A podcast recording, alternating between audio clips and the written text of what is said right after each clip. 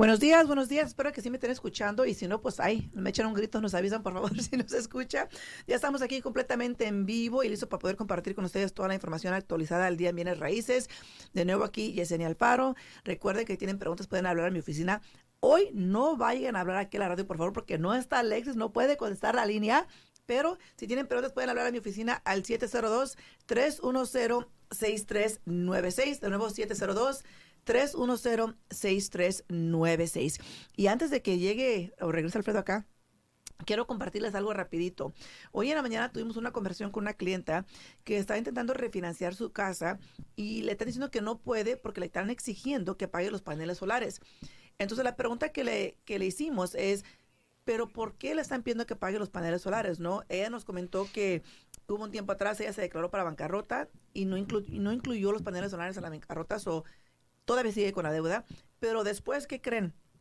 La compañía con la que ya tenemos paneles solares, solares, perdón, ellos sí se declararon en bancarrota, entonces hubo un poco de, confusión porque la nueva compañía que tomó eh, estos eh, archivos o esas deudas no se comunicó con ella, ella no sabía con quién tenía la deuda. El chiste es que hoy día ella quiere refinanciar y le está diciendo a su prestamista que tiene que pagar los paneles solares, pero no le está explicando por qué si es porque tuvo pagos tardes, por, por la confusión de la bancarrota, o si es, como yo pienso, que es lo que le estaba comentando Alfredo, porque desafortunadamente cuando uno agarra paneles solares y los estás comprando, o, o también se está haciendo un lease, te ponen esa deuda contra la casa. Aunque lo primero que te dicen es de que no la van a poner ahí, ahí te la ponen. Y el momento que tú quieres refinanciar, se tiene que hacer algo con esa deuda. Se tiene que liquidar por completo o se tiene que quitar del, del, título de la casa y después se vuelve a agregar. Pero si tú estás comprando esos paneles solares, desafortunadamente tienes que contar esa deuda contra el valor de la propiedad. Y ahí es donde estamos teniendo problemas, ¿no? ¿Cómo ves, Alfredo? Eh, eso fue eso fue lo que pasó, eso fue lo que eso fue lo que eso fue lo que no, eso fue lo que sucedió lo que lo que nos comentó, ¿no? Entonces, yo siempre he dicho que sí los paneles solares pues sí e, e, es una muy buena idea eh, para para ayudarnos eh, con el bill mensual de la luz, etcétera, pero hay que entenderlo porque aún no hay cambios en los préstamos hipotecarios donde se permita que no tenga que contar esa deuda contra ti con un préstamo convencional. ¿Sí? La excepción es con el préstamo del FHA, el FHA le, ¿cómo dice? Por no decir que le vale, ¿verdad? Le vale. este, sí se puede hacer el préstamo, bien sea para comprar, bien sea para refinanciar, sin tener que contar esa deuda contra, contra el valor de la propiedad. Entonces hay que tener cuidado con los paneles solares. Como les digo, sí es buena idea. Eh, se ahorran mensualmente en, la, en el bill de la luz, de la electricidad, como le quieran decir, pero al final del día les puede afectar en el momento, incluso cuando ustedes quieran vender su casa. Si ustedes quieren vender, tenemos que asegurarnos que la persona que va a comprar su propiedad quiera adquirir esa deuda, porque si no la quieren, pues ya, ahí también van a tener problemas en poder vender su propiedad. Entonces tengan muchos cuidados en el momento que ustedes vayan a firmar este contratito para los paneles solares, porque sí les puede afectar para vender y para refinanciar. Así es, así es. Muy buenos días a todos, muy buenos días. Son las 8 con 8 de la mañana. Ya estamos aquí totalmente en vivo el día de hoy. A todos los que sintonizan la 90.9 FM Radio, muy buenos días a todos ustedes.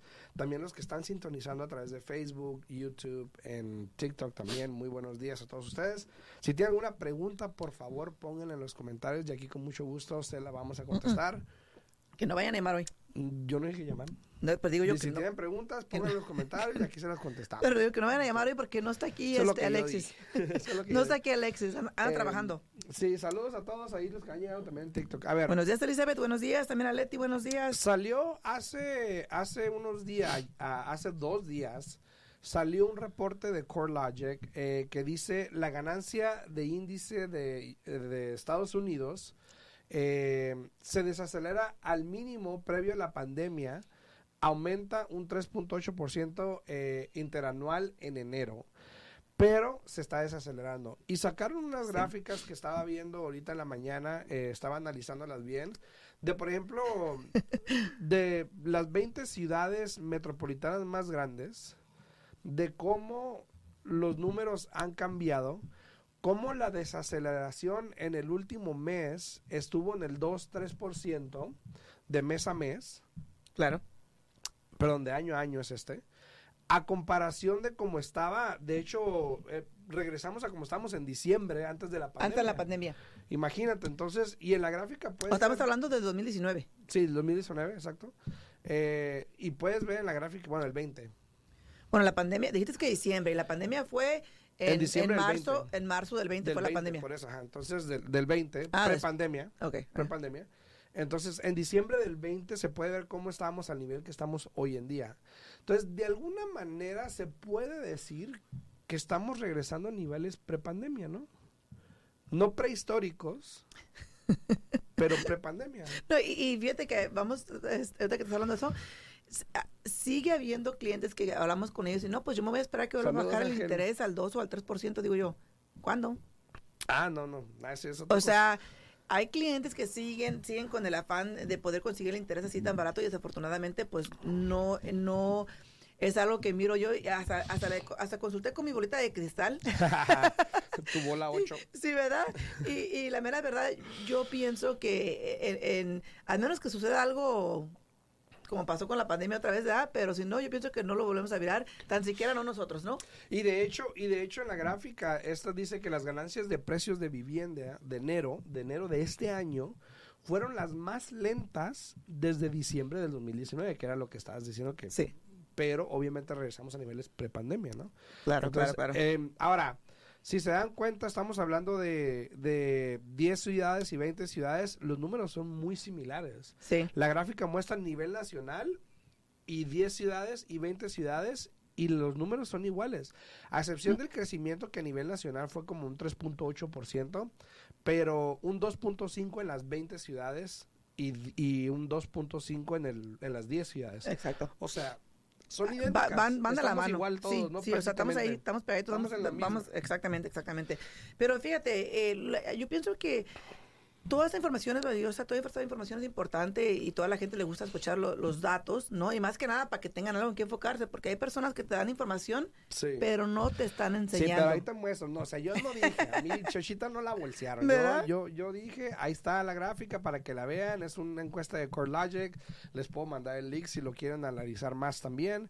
Ahora, esta información es súper mega importante porque te puede determinar o te puede ayudar a decidir qué pasos Sí. tomar, ¿no? Exacto. Ahora, hablamos mucho, anteriormente hemos hablado mucho de los niveles prepandemia, de que cuando lleguemos a los niveles prepandemia, vamos a poder como medio más determinar y leer mejor el mercado Exacto. que los últimos dos años. Sí, Porque muchas de las estadísticas hoy en día se basan en los últimos dos años.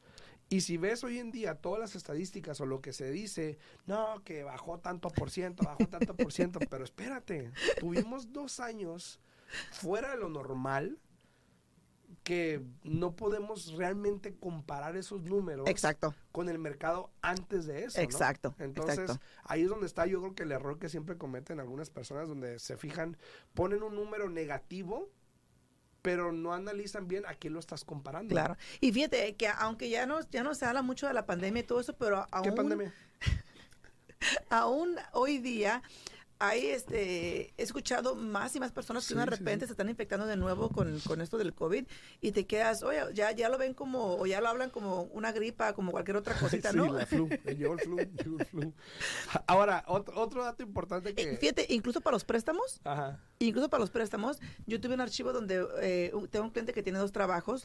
Saludos, Y- primero saludos a Chris Torres, saludos Chris, saludos a Bueno. Roberto Ríos, a Leticia Orantes, a Elizabeth Torres, muy Buenos buenos, días, días, buenos días. días. Yo ya la saludé aquí. Neos también, Ya la saludé aquí. Ya le mandé su mensajito. gracias. Ya les mandé su mensajito. Fíjate que cuando contesto aquí los mensajes nunca aparecen ahí, pero aquí parece que ya les contesté, ya le contesté a todos, ¿eh?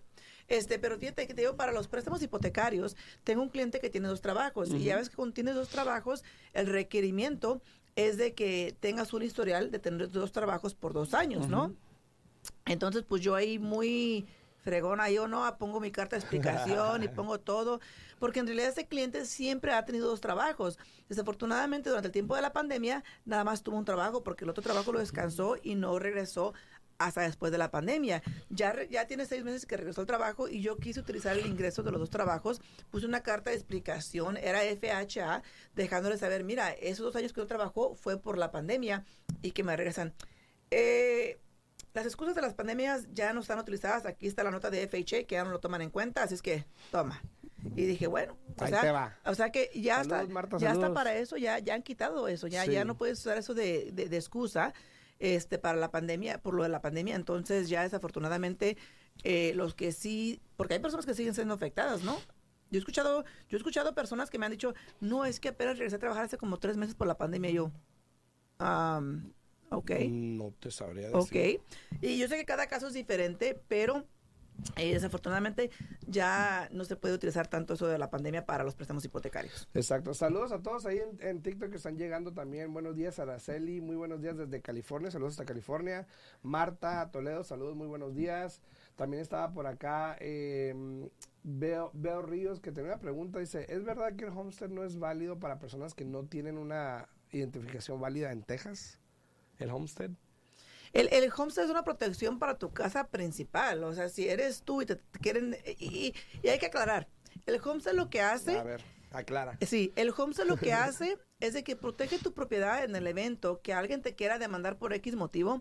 Protege la casa donde no pueden forzarte en ese momento a que tú vendas la casa o referencias para sacar ganancia para pagar la demanda. No te protegen de que te demanden. Si alguien te quiere demandar, te puede demandar y le pueden poner la deuda ahí a la casa. Pero la deuda ahí se queda hasta que tú resuelves ese problema porque la casa está protegida por el homestead.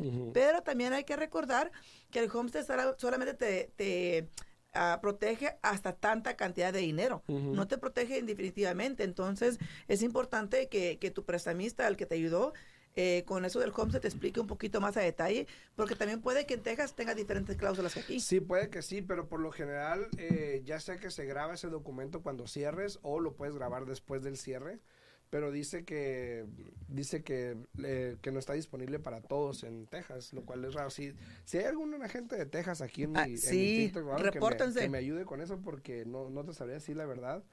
Este, Por- yo por- nunca he escuchado que se basa en residencia o no Mm, residencia. eh, Es, para tu casa principal Sí. solamente, eso sí.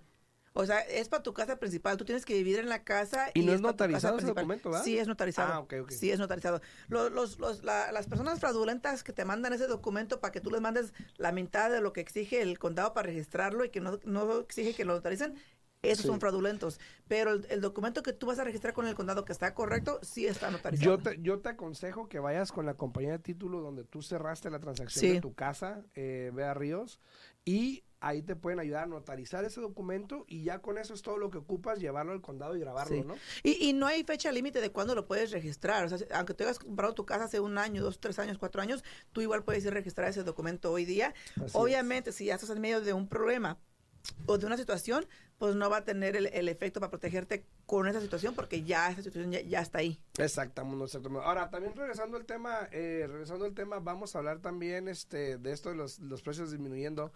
Eh, la disminución de precios de mes a mes estuvieron por debajo del promedio. Ahora, el otro día, creo que el, martes, estuvimos hablando un poquito de eso, porque los precios de las casas, si te fijas en las gráficas que tenemos, en los últimos cinco meses, empezando en noviembre, octubre, noviembre para acá, los precios han disminuido como punto cuatro por ciento, punto uno, punto dos, Claro. punto- y lo mostramos el otro Sí, día, si mal no exacto, recuerdo. Exacto. Eh, lo cual tiene sentido con lo que Corley está diciendo. O sea, estamos por debajo del, del nivel. En enero, mes tras mes, el promedio entre el 2015 y el 2019 fue de 0.03% de disminución de precio en enero. Ahora, recordamos... Enero de este año. No, no, en No, el o- 2015 o de el cu- de qué año? 2019. Oh, ok, ok, ok. ¿ok? Era lo que te- en el lo que te- 2015 y el 2019 fue Porque hay personas que no 0.3%. están mirando, así es eso te digo. Ah, bueno, pa. perdón. Los que no están viendo las gráficas, sí. En enero del 2015 al 2019, Ajá. el promedio del, del- de la desaceleración de, propi- de propiedades en enero fue de 0.03%. Ahora, cabe destacar que lo que es enero, febrero, marzo, siempre hay una disminución de mercado, por lo tanto, Por esto lo es general. normal. Pero lo que llama la atención es de que en enero del 2023 el mes a mes fue de 0.5%. O sea, hace mucho más porque era 0.03%. 3%, ajá. Ahora es medio punto, Punto 5. es 0.5% de este negatividad o equity negative equity, lo que se puede decir en enero. Ahora, estamos en un enero diferente. Estamos en un enero donde los intereses están altos, donde obviamente pues es enero, es invierno.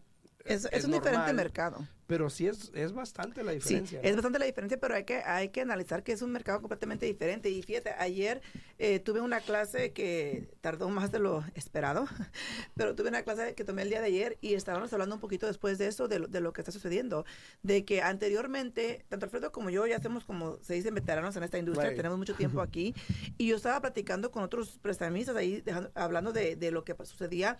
Si tú recuerdas, Alfredo, en el 2005, 2006, 2007, el interés estaba al 6, 7%. Haz de cuenta que estábamos en, las, en la época que estamos ahorita en este momento. Sí, sí, sí. Pero también, aunque los precios subieron drásticamente en ese entonces, no subieron tanto a como hemos estado ahorita en ese tiempo. Y yo pienso que ahorita es lo que está afectando a muchas personas.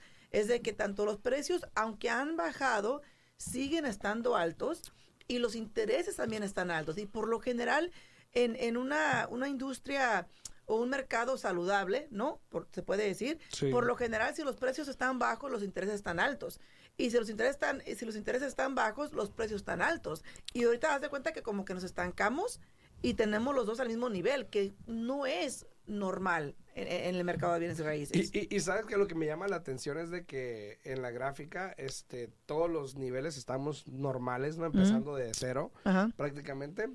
Pero el 21-22 fueron los únicos que empezaron de casi 10, uno- 1.2 o, o puntos, punto 8%. Es lo que estaba mirando. Entonces, obviamente, pues sabemos que la pandemia tuvo mucho que ver y todo eso. exacto, exacto. Pero este, esto es interesante porque se sigue hablando del, del mes tras mes cómo el, el, el negative equity está, pesa- está pesando o cómo el mercado está cambiando.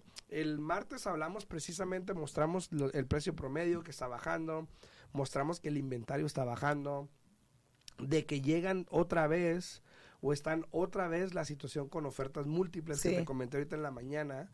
Pero- pero también depende de algo, las casas. Pero te voy a decir algo, no, porque yo tengo otro listing también y, y en el mercado ofertas múltiples. ¿Pero por qué?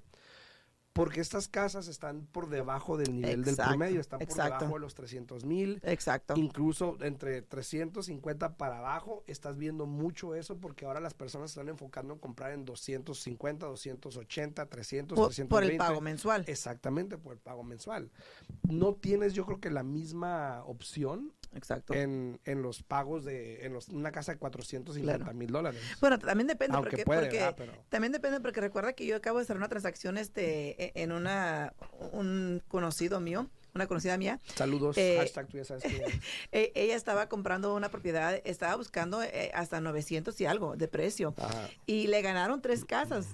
Le ganaron tres casas por las ofertas múltiples que tenían las propiedades, pero también fue lo que le dije, oye, pues es que también te das por las casas que ya tienen todo y no tienes que entrar sin hacerle nada que está, y, y casas que son custom build, o sea que tienen eh, cosas ex- exclusivas que no ves por lo general en otras propiedades. Entonces, en ese caso, ella estaba siendo afectada porque sí, y fíjate, por algo suceden las cosas. Al último, encontró todo lo que quería y compró una casa este más barata, porque creo que nada más salió como en 8, 8.45, algo así, donde ella estaba ofreciendo casi como un millón. Ya estaba allá arriba en esos precios por, por lo que ella estaba Sí. buscando. Y mira, eh, otro, otro dato importante que, que tomar en cuenta.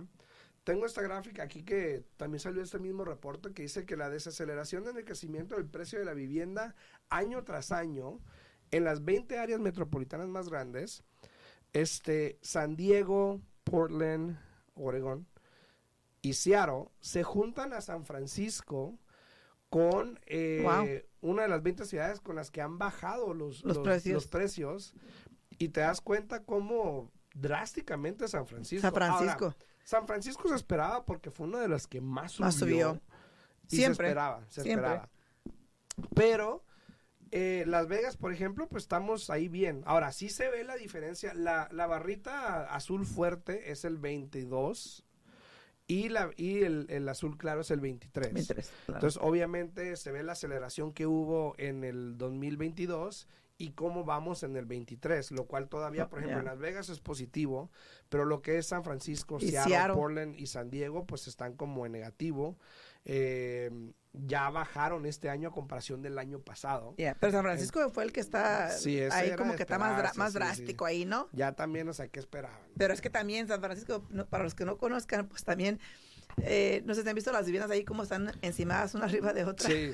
Saludos a Ari Ramos, a Gilma de eh, Maravilla que está por ahí, a Belkis también, a Miguel que anda por ahí, Miguel Maciel, a Juan Morales también que anda por ahí. Saluditos a todos ustedes. Buenos días, buenos días. Saluditos. Y mira, dice Bel que dice, buenos días, ahora que tengo la oportunidad, no, no quería dejar pasar el momento para enviarles un saludo y un fuerte abrazo y darles las gracias por toda la información que nos brindan a diario. Hacen maravilloso trabajo. Ah, Muchísimas gracias, gracias, Belkis, Muchísimas gracias, gracias. Muchas gracias. Y ojalá soluciones ese problema en los paneles porque Oh, si es pues. un problema. Para saber qué. sí, pues, Sí. eh, muchas gracias, muchas gracias, Belkis. Pero sí, este, déjanos saber. Déjanos saber qué, qué es Sí. el resultado y qué es lo que sucede con eso, ¿no? ¿Y cómo se solucionó? Es Por lo- eso te lo digo, más ajá, importante, claro. sí. Ahora, también la disminución mensual de precios este promedio eh, en 0.8% para los niveles bajos y medio y 0.7 para los niveles altos, que es lo que estamos hablando. Que dependiendo también del, del bracket en que estés, en qué precio estés, los precios cambian. Sí, Y, eh, por ejemplo, Miami, si te das cuenta, en el higher tier subieron los precios, pero en el lower tier y en el medium tier bajaron. bajaron, ya. Entonces, eh, y en la mayoría bajaron, obviamente, a Exacto. excepción de Miami, porque pues es Miami, Miami. es Miami. Entonces, dice también eh, Shirley acá en TikTok, dice, eh, hola, buen día, yo quiero empezar el negocio de flipping, ¿es un buen momento o no? Es- eso, eso es para que Alfredo te conteste porque es de bienes raíces, pero yo mi opinión diría Tú, por lo por lo general, pero es muy diferente lo que él hace. Pero por lo general, cuando tú quieres eh, invertir en estos bienes raíces, tienes, primero que nada tienes que tener un buen billete guardado y alzado Sí. para poder empezar en este negocio. Y segundo, eh, por lo general es mejor iniciar, yo pienso, como un investor, como un flipper, cuando las propiedades están, aunque los intereses estén altos, pero que las propiedades estén más bajas para que tenga sentido los números, porque si no te vas a mirar en este momento eh, con la situación un poco complicada, con los precios de las casas y los intereses, porque la opción tuya va a ser comprar, arreglar y vender, y te vas a, vas a encontrar donde potencialmente no hay muchas personas que quieran calificar o que puedan calificar para el precio de casa que tú compres. Eso es una. Y otra, donde tú no, con- no tomes en cuenta cuánto vas a tener que invertir. ¿Por qué? Porque aún hoy día la mayoría de los compradores están pidiendo costo de cierre. Sí. Entonces, si tú vas a querer vender y no tomas esa cantidad en mente en tus números, ahí te puede afectar un poquito, Y ¿no? la diferencia hoy en día es de que para agarrar un buen, un buen trato, también depende de cuánto quieras ganar o cuánto tengas expectativas de tener un retorno en tu, en tu compra. Porque eh, hay personas que ocupan 20, 30, incluso 30% de retorno, 40% de retorno y, y tienen que comprar la casa muy bajo porque ahora tienes que calcular el mercado que no está subiendo como antes. Exacto. Más si el interés sigue subiendo, menos compradores potenciales Exacto. vas a tener. Eh, no sé.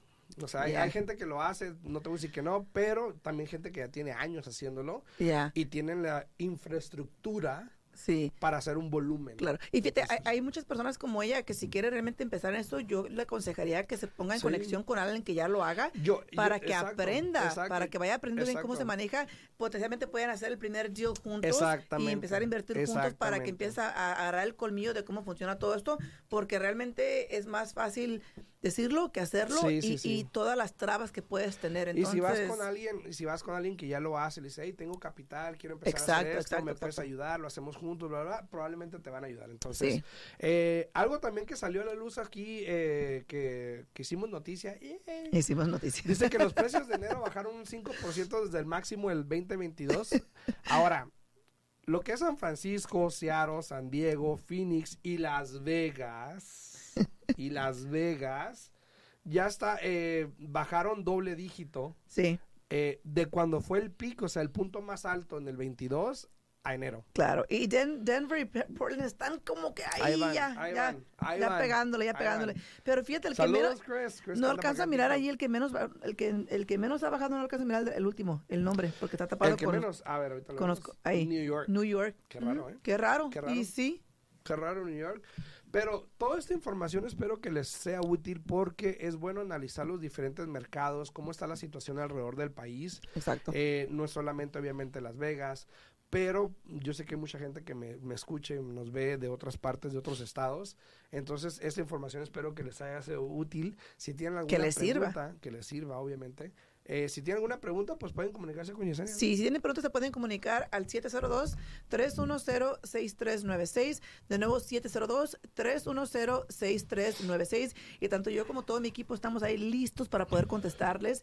Y recuerden, mi equipo, no es por nada, y no es porque sea mi equipo, pero Ah. son, tienen, o sea, saben lo, saben lo que están haciendo mis asistentes, tienen toda la información, entonces llamen a la oficina y sin temor ni nada, hablen con ellos. Ahí está Isel para poder ayudarles. Isel es mi mano derecha y aparte es mi hermana, entonces créanme lo que es como hablar conmigo. Pero llamen, llamen, no se queden con las dudas para poder mirar dónde están parados el día de hoy, a ver qué es lo que se puede hacer, ¿no? Dicen que cuánto está el interés hoy, bajó el interés, ¿qué onda? Cuenta, Mira, el, el interés sigue estando igual. Sí, la semana pasada y estos días ha, ha- ha estado mejor hace dos semanas, pero cuidado porque ya recibimos nota, Alfredo, que van a volver a subir los FES otra vez del interés. Entonces, ten al pendiente de eso porque realmente no sabemos dónde vamos a ir a parar.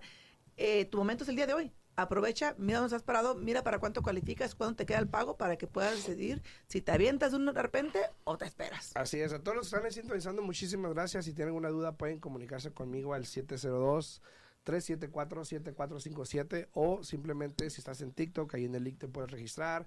En mi página a Rosales Team se pueden registrar para una consulta gratis y con mucho gusto les podemos ayudar.